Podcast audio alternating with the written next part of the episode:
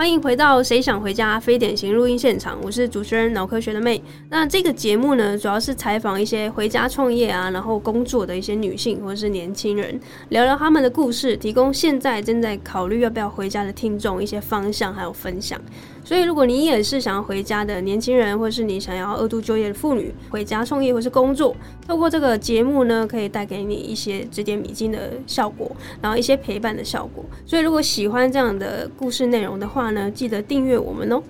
好，那今天这一集很特别，我们就邀请到了呃纽扣树的首座教室创办人郑琪艾米。嗨，妹你好。哎，郑琪你好，我想要聊聊啊，就是因为我们都是家有设计城市新活力的这次一百一十一年的入选的团队之一。是的。然后你一开始是创办纽扣树首座教室，已经八年的时间。对。那为什么会想要参加这次的比赛？OK，那我想呢，一定就是大家面对的问题是是很有相关，就是因为疫情的关系，所以呢，这两年半来，其实在呃手作教室的经营上面，其实也会面对一些困境。至少因为实体的课程来讲的话，就会比较难举办。那因为这样子，我就多了很多闲暇时间。那刚好在网络上看到了这个设计的这个课程，我觉得也许这个也是一个好的时机，我可以去充实一下自己，所以我就。报名参加了这个活动，这样子。嗯，我觉得这个这次的比赛让我们从，因为我们都是嘉义市人，但是完全是不同世界的人。然后我觉得这个比赛让我们更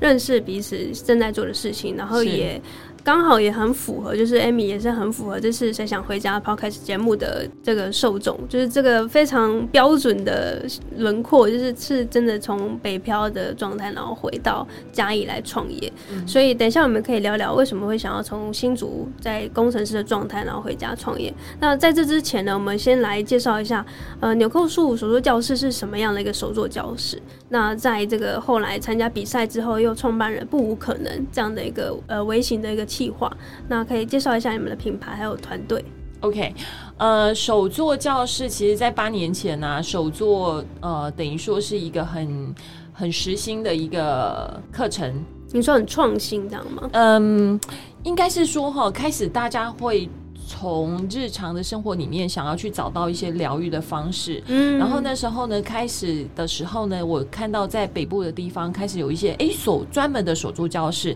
它可能不同于一般的拼布教室、皮克教室，它是一个综合性的，也就是在一个里呃场域里面呢，可能有不同的课程，然后呢，这个课程呢可以在一天或半天的时间，你就可以带出带走一个作品。我觉得那个过程跟它的及时性。会是呃比较不一样的。对，那所以说呢，我就在想，因为在台中到台南的这中间的区间里面，其实我们没有这个这样子的一个呃课程或是一个领域可以做这样的事情，所以那时候我就想说，哎，也许可以来试试看这样子。所以那时候我就在二零一四年创办了纽扣树的手作教室，然后开始呢邀约呃各个县市的一些手作达人，然后来我们的嘉义开课这样子。那一方面的话呢，我自己本身喜欢做布作，所以说我也。也接受一些呃布包的定制啊，或是甚至我就是会教一些布做的的课程。那在我手作教室里面，我觉得最可能最特别的地方是，我在寒暑假的时候，我常常会带一群孩子，因为一般课程的话都是否大人，但是我觉得其实孩子他有很大的潜力，所以呢，我就试着在我的的教室里面就办一些跟对孩子的手作课，所以他们可以自己来，然后选择自己喜欢的。布料，然后做自己喜欢的学用所以在寒暑假的时候，其实很多孩子会来我的教室做手作，这样。嗯，我觉得这个想法很不错，就是透过，因为我们知道说有蛮多嘉义人，就是可能呃高中毕业之后就北漂啊南漂，但是呢，我们就是有时候会说出走是为了回家嘛。你可能出走在外面看了蛮多一些像以前哦不知道有手作教室，你可能长期待在嘉义没有出去，你不知道说原来有这个东西。对。但是因为你有出去一趟，哦看到这个东西，你反而会想要把它带回自己的家乡，然后透过这样子的发掘，然后把这个创意的点子真的付诸于实现。嗯，过程其实我觉得也是可以蛮可以跟大家分享的，因为我们都知道说创业好像都是年轻人的专利，嗯，但是我觉得就是像甄吉艾米或者是这个节目里面其他的女性的创业的角色，很多人都会觉得说，哎，其实不管是女性啊，或者是你现在是呃三十岁、四十岁，甚至是你是退休族群，都可以有呃机会再一次的，就是把你的一些热忱变成是创意的点子，然后甚至把它变成是创业，然后服务更多的人。对呀，对，把兴趣当做一个呃职业，真的是一件蛮幸福的事情。嗯，那呃参加了这个设计的课程之后，我才发现其实。社会企业其实是一个很很发心很好的的一个企业的模式，对，所以呢，我觉得透过我自己本身对于手作的一个热爱，甚至说我自己拥有的技能，我觉得也许我们透过社企的建立，可以开始。对社会有一些回馈，我觉得这这一点是我自己蛮想要接下来去做的一个部分。对，所以呢，我就开始思考，就是呃，不可能这个为品牌的建立的可能性。很幸运的就是我们也刚好就是有有入选了我们的优胜的团队。那在透过夜市的一个辅导，你就会发现，其实创业的这个过程里面，其实真的没有你想象的这么艰难。而且呢，透过一些夜市的帮。我们可以用一个更好的一个方式来投入我们的这个创业的过程，我觉得这是蛮棒的一个经验。嗯，就是变成说，呃，可能有一些盲点不知道的，可能前面的夜师他比较有经验，或是他看的东西比较多，所以就可以就是在第一时间就协助到我们。那这样子不可能，这个微品牌，你觉得它在社会企业方面，它会可以协助什么样的受众？就是什么样的族群会是你想要？OK，我大概讲一下我们的主旨跟理念。我们的呃商业模式，我们希望就是呢，能够从一些工厂那边得到一些剩料。好，或是呃一些线材，那这些东西呢？如果说我们不去使用它的话，它的结果可能会是废弃物的部分，然后会造成可能社会或是环境的一个污染。那我们希望，既然我们有这个能力，我们就可以把这些剩料做一个再利用。那在利用的过程当中，我们又希望能够呃提供一些妇女，她有一个再就业的机会，然后透过他们的巧手，把这些东西呢做成一个呃产品，然后做。售，那这大概就是我接下来想要做的事情。嗯，我觉得这个就是女性的不知道天性吗？呃，正气啊，或者是像我爸妈那年代，好像对于就是手做这东西是特别擅长。但是我们现在年轻人好像真的好像就失去了这个练习的机会。所以就是刚刚有提到说，就是不管你是中高龄妇女，但是我相信也是很欢迎像小子女或者是可能二三十岁的年轻的女性，没问题来去学习的。对对，我想就是呃，因为在我的工作室。之前其实我也接触了很多的女生，对，那当然做手作大部分绝大部分的确都是女性的朋友。然后呢，从跟他们就是一起手作，然后一起聊天的过程当中，我会觉得，嗯，不管你的生活的价值怎么样，但是我觉得你有一份工作，或是你有一份收入，对每一个人的价值观其实是蛮重要的一件事情。那我会觉得说，从呃。互助、互攻，然后甚至就是能够创，大家一起创造一个经济的产值，这件事情其实过程就是开心的，对，所以我希望能够有一个这样的平台，能够让他们参与，然后呢，从得到一个收入，也许不是非常丰厚，但是呢，大家从。共工的过程当中呢，可以彼此疗愈、彼此互助，然后呢，得到真正的收入的时候，他们可以建立自己的自信心，这是我想要去做的事情。嗯，我觉得就是从工作获得成就感这件事情，会让我们再愿意投入更多的心心力或心血，再去进入下一个循环，对，然后让自己越来越好。那自己越好之后，身边的人也会感受到。因为女力这一块，其实，在嘉义来讲是一个很重要的力量，所以如果说我们可以发挥它最大的潜力的话，我觉得对我们整个城市来讲，也是一件非常好的事情。嗯，所以我刚才想要问啊，像我这样没有缝纫经验的，或者是说手很笨的话，也可以成为不可能的一员吗？绝对没问题，因为其实呢，我的第一代的产品里面呢，我希望能够呃结合不同的素材，所以其实我们呃在下半部的地方，我们会有一些线材的钩织的部分。那这个部分的话，好处就是如果说他们可能没有办法来到现场跟我们一起做缝纫，因为毕竟缝纫需要缝纫机的工具。那也许呢，他在家里用闲暇的时间，他其实是可以做一些钩织的。那钩织完了之后呢，接下来我们可能就是可以把它再加上结合我们的布料，然后呢再加上一些皮革提把之类的，然后做一个异材质的结合，让我们的产品呢看起来更与众不同。对，所以就算是你没有缝纫经验，只要你愿意学习，我们也愿意教你编织的这个技能，其实你在家里就可以完成了。嗯，所以这些布料都是从哪里来？你说刚才说盛盛材嘛，那所以整个这个布，因为我们是用音频的方式，可能听众还没有一个画面，可以帮我们就是讲一下，说哎，大概这个布呈现会是什么样？跟一般的这种在外面哦百货公司买的布包有什么不一样？或者是一般的拼布教室买的这个布包有什么样的不一样？OK，呃，我接下来想要做的东西。它可能就是下面会是一段的一个呃用编织做出来的带底，然后上面的部分的话呢，其实我们希望就是呃呈现的作品还是是很吸引人的，所以呢，目前来讲的话呢，我可能还是会用一个比较好一点的布置，也许从日本啊、韩国的一些进口的布料，然后来做一个搭配。上半部的话呢，我是用的一段的仿皮布，那个仿皮布的话，就的确是工厂的剩料。我希望就是在呃我的作品里面，有部分它是来自于环保或是回收再利用的素材，然后来做一个结合，但是它整个呃的质感上面的话，还是有一定的水准在。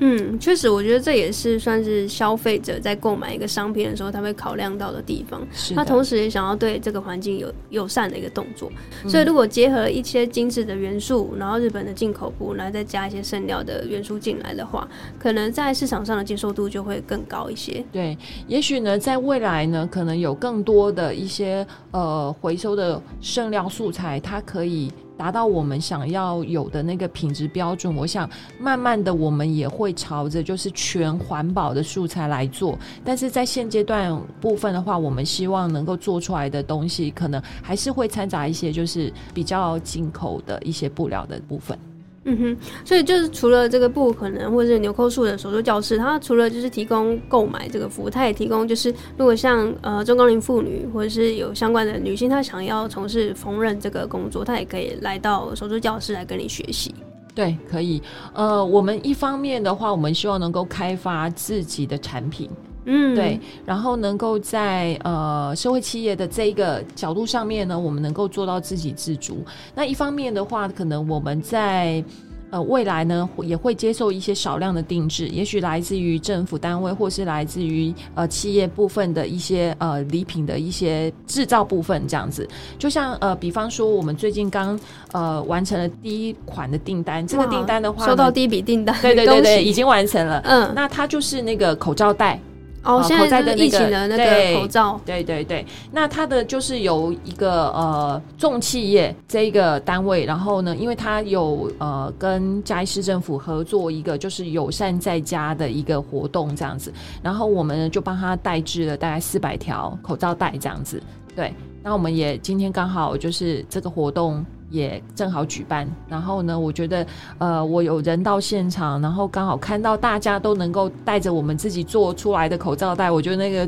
感觉是真的蛮感动的，真的真的，你会觉得，哦，原来你做的事情其实真的是对。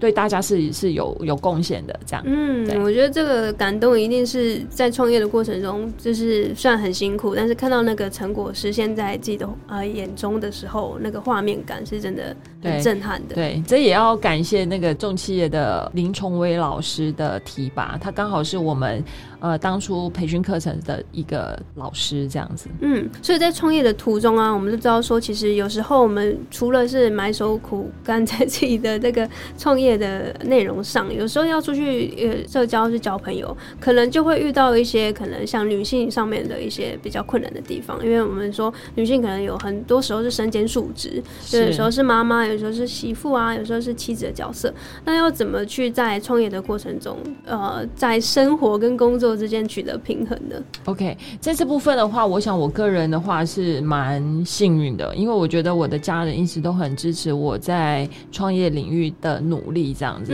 所以，呃，我的另一半也好，或者是我的公婆、我的妈妈。对，都非常的支持，甚至我的姐姐妹们也会在一些呃意见啊，或是说在一些嗯资讯上面，其实可以给我很大的支持。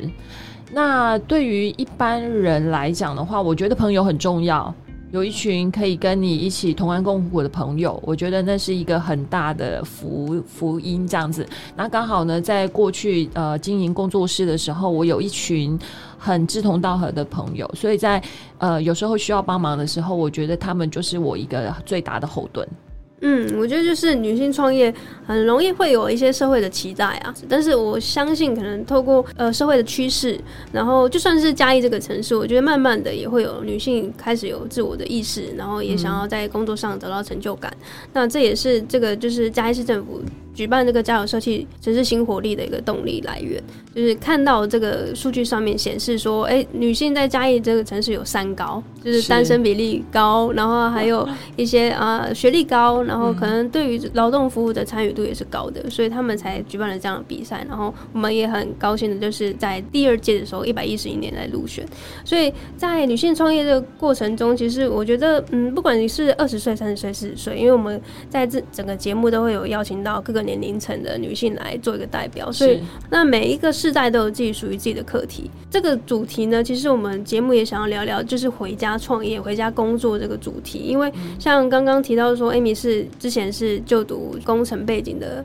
学历嘛，所以你是在新竹园区，对新竹的园区担任工程师。那后来怎么会想说要回家创业？其实我我的人生真的还蛮特别，就是因为我是念化工背光出来的，哦，化工。然后呢，我的第一份工作呢，就是在园区当半导体的工程师。那是真的是因为走入家庭，有了孩子之后，我觉得好像陪伴孩子这件事情变成是我那个时候一个很大的梦想跟目标。嗯，所以呢，在跟自己的呃人生成就感拉扯之后，我后来就决定就是回来。陪伴小孩这样子，所以呢，呃，会学习手作也是在那个时候萌芽的。就是我在陪伴他们的时候呢，我顺便就去上了一些课，然后第一次接触缝纫机就觉得很好玩，这样。嗯。那后来呢，就是孕假结束之后，其实我又回到了职场，待了待四年的时间。那因为嘉义到台南，后来我我到台南的科学园区工作，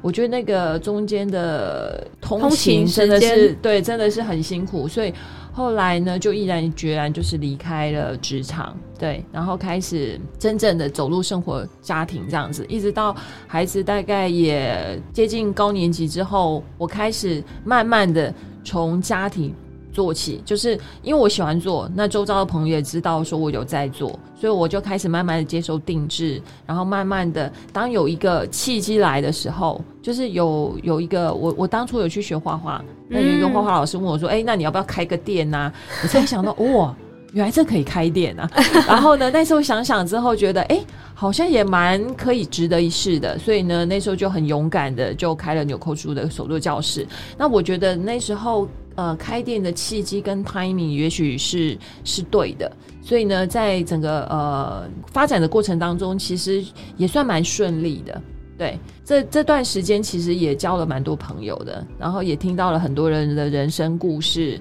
然后你才会发现说，其实懂手做、会手做，真的是一件很幸福的事情。因为从那个过程跟陪伴里面，你会发现，从动手做里面，你可以。建立自己的自信，你也可以从这个记忆里面去疗愈别人，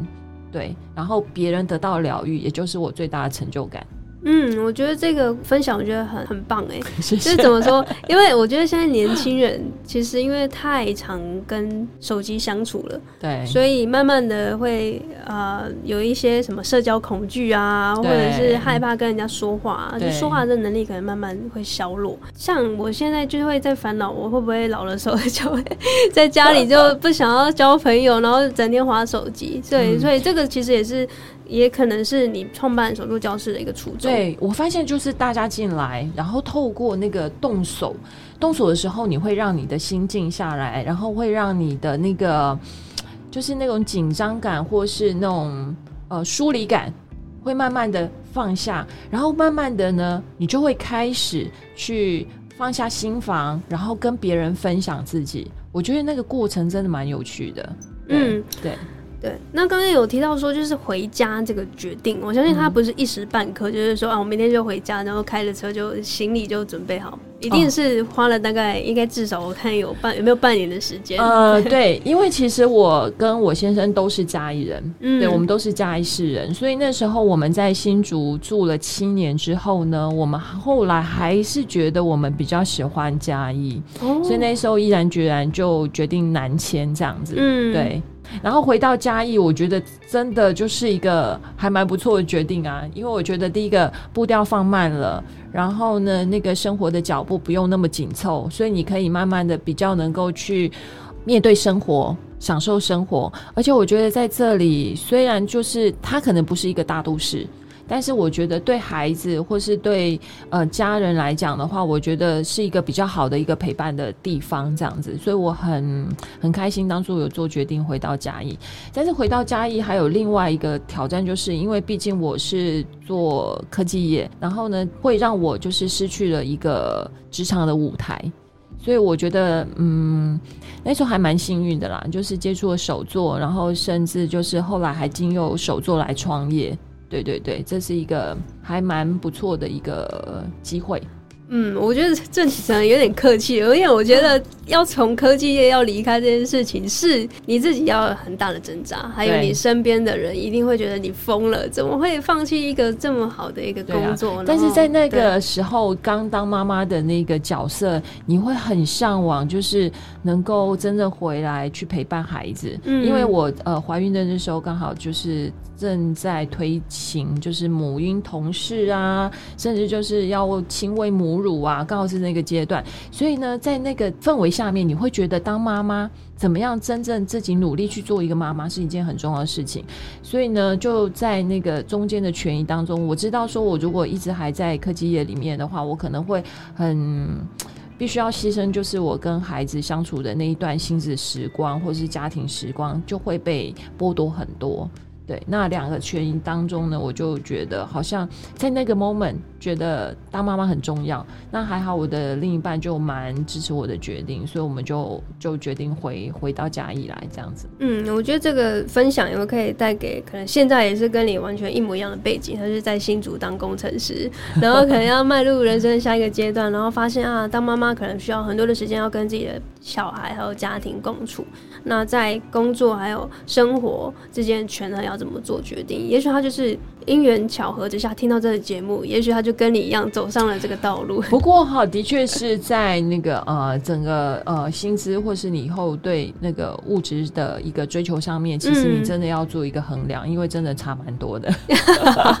所以要考虑清楚。对，我觉得这个是很不错。就呃，因为前面也有分享，就是其他的呃伙伴有分享到，就是说的面包跟理想之间。的拉锯啊，其实面包所谓就是金钱啊，或者我们人性的这种物质的欲望，我们喜欢买东西，我们希望追求比较更好的生活的品质。那对，就是回到嘉义之后，你觉得在这个上面有没有什么不一样的心境？嘉义的话，我觉得就是它的那个步调啊，或是竞争比较慢，哈，所以其实你对于物质的追求上面，其实真的会比较物欲上面真的会比较降低蛮多的。那我必须呃讲一个，就是其实我并不鼓励大家就是像我一样，就是是很毅然决然的就辞掉工作就做创业这件事情。我觉得我当初创业的时候，其实我自己知道，其实我那时候的。呃，生活其实已经有到了一个阶段，因为那时候房子也有了，车子也有了，可能我知道，就是说，当我的物欲降低的时候，其实我我还过得去，我不用为生活太担心。我觉得这个部分也很重要。嗯，因为在我工作室里面，我其实我看到有一些人，其实对我目前的生活可能也有点向往。也许他想要就是哎辞掉辞掉工作，然后就专心来做工作做手作这件事。但是我会觉得说，也许第一个你要必须衡量你自己的条件是不是能够真的有余裕去做这件事情，不然的话，可能刚开始创业其实也还需要一段时间，可能那个对生呃他的收入可能不是那么稳定的时候，会不会对你的原本的生活？造成太大的影响，我觉得这个部分要要考虑清楚。再来就是可能我的另一半他有一个稳定的工作，所以呢，就算是我没有工作的状况，或是我的收入比较低的时候，其实我们都还能够维持一个生活的基本的基本的需求。对对对，我觉得这个很重要，不可以贸然的就做太激进的一个决定。这个这个，我我觉得我我必须要在这边很负责任的讲，对，嗯。我觉得这个是女性的一个温柔而坚定的力量哎，因为就是一般说创业，大家就说啊冲啊，就是不顾一切的要去为自己的梦想可能奋力一搏啊。我觉得这个冲劲是很值得嘉许的。但是同时啊，在面包这个层次，我们要怎么去让呃身边的家人朋友做到比较不要那么操心，不要那么担心说哎，那你下一餐怎么办？会不会就是呃你的生计就从此断了生路？所以就是我觉得还是必须要回头去审视一下自己现在拥有的。然后呢，可能你必须要准备好，为自己准备好。然后呢，也许呢，你有没有这个余裕，或是有没有这个能力往前冲？然后或者是说奋力搏？我觉得这部分我的思考还是比较保守一点，所以我不会去很支持说你。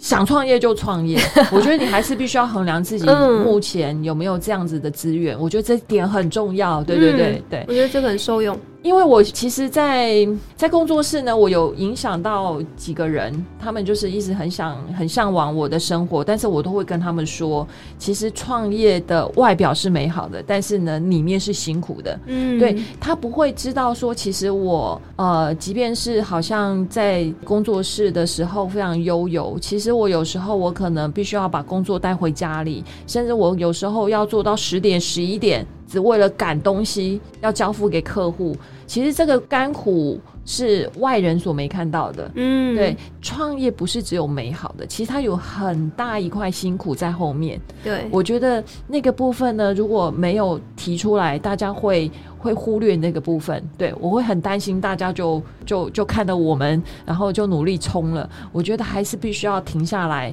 审视自己现在的经济能力，或是你的资源是不是能够。维持，或是能能够支持你去做一件冒险的事情，我觉得这个很重要。嗯，我觉得 Amy 的分享可以带给呃，除了是听众朋友，我觉得刚好也是借由这个分享来去扩散到更多的影响到的人，因为很多想要创业的人就是只看到美好的一面，对，然后时间弹性自由，然后想要把热情变成是兴趣，然后赚钱。哎，我觉得这都是很好的初衷，但是辛苦的那一面还是有的。对对，那这个分享除了就是之前是就手做教室的这些呃妇女或者女性受惠，那现现在借由这个分享。透过节目来让听众朋友知道，说其实，呃，你就算喜欢手作，你喜欢烘焙也好，喜欢餐饮，你想要自己创业，可能有一大部分的这种比较甘苦的地方，可能有时候是一个人承受面对的。对，我觉得你要去找一个人，然后呢，他可能在业界已经有一段时间的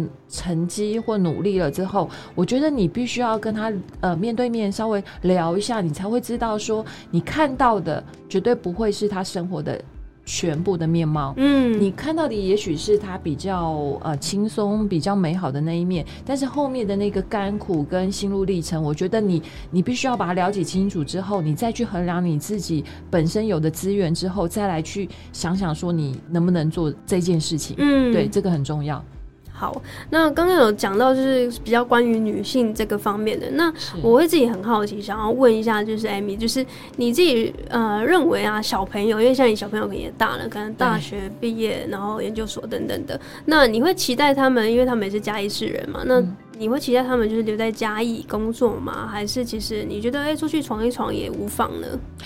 呃，我我会觉得，以我自己本身的经验，我觉得哈，如果说你是在嘉义这个在地长大的孩子，我觉得你到了一个阶段之后，也许你毕业出社会之前，我觉得你可以真的去各地去磨练一下，然后呢，至少去体会什么叫做都市，什么叫做嗯园区。什么叫做不同的生活的面貌之后，我觉得也许等到你有一有段时间的累积之后，你再回来嘉义，一方面的话，我觉得对呃嘉义这个地方才是一件好的事情，然后再来对于你自己的生活或是一个生命的历练上面，我觉得会比较丰富一点。那最近我有去参加，虽然我已经呃年过半百，我最近去参加了一个呃 就是嘉义青年相关的一个聚会，我发现其实很多青年他们在外面可能。呃，闯荡了一段时间之后，都纷纷回来加以创业。我觉得这是一件好事情，的确。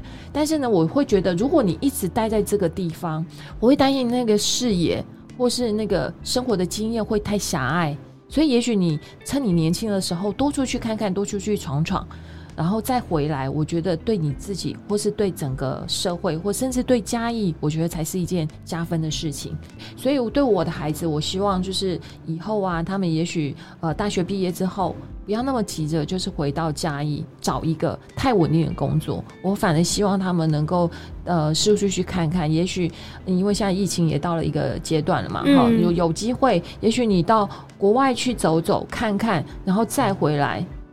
即便他们想要回到嘉义，我觉得那个那个时候也许才是比较好的 timing。嗯，我觉得这个分享可以带给就是现在可能是也是爸爸妈妈的角色，因为为什么会想要问这题，是因为就是我是出自于私心啊，也是这个节目的初衷。因为当初高中毕业的时候，可能跟正奇一样，呃，高中毕业之后大学一定是会大部分绝大几率会就是出走嘉义，然后我那那时候内心其实是不是那么喜欢嘉义的。我就觉得嘉义就是一个老人城市啊，然后就那个退休的时候才会想要回来。对，呃，但也是出去了大概北漂的机会，大概七八年的时间，然后也慢慢的感受到，哎，什么是城市？哦，因为城市的风貌就是这样子。那去可以去比较全人的时候，才发现到，哎，自己最终想要的是什么？那也不会说跟家人才会产生这种很。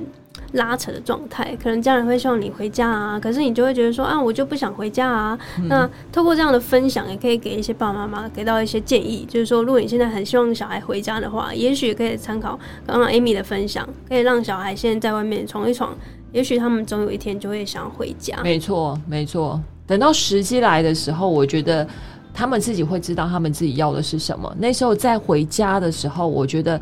那个感觉是他们自己心甘情愿，而不是你要求他们回来。我觉得那种呃心路历程是完全不一样的事情。嗯，对。好，那因为像我们录音的时间大概是二零二二年的十月，就是年尾的时候。那有没有二零二三年就是不可能或是纽扣数手术教室有没有新的一些计划？想要在明年实现的呢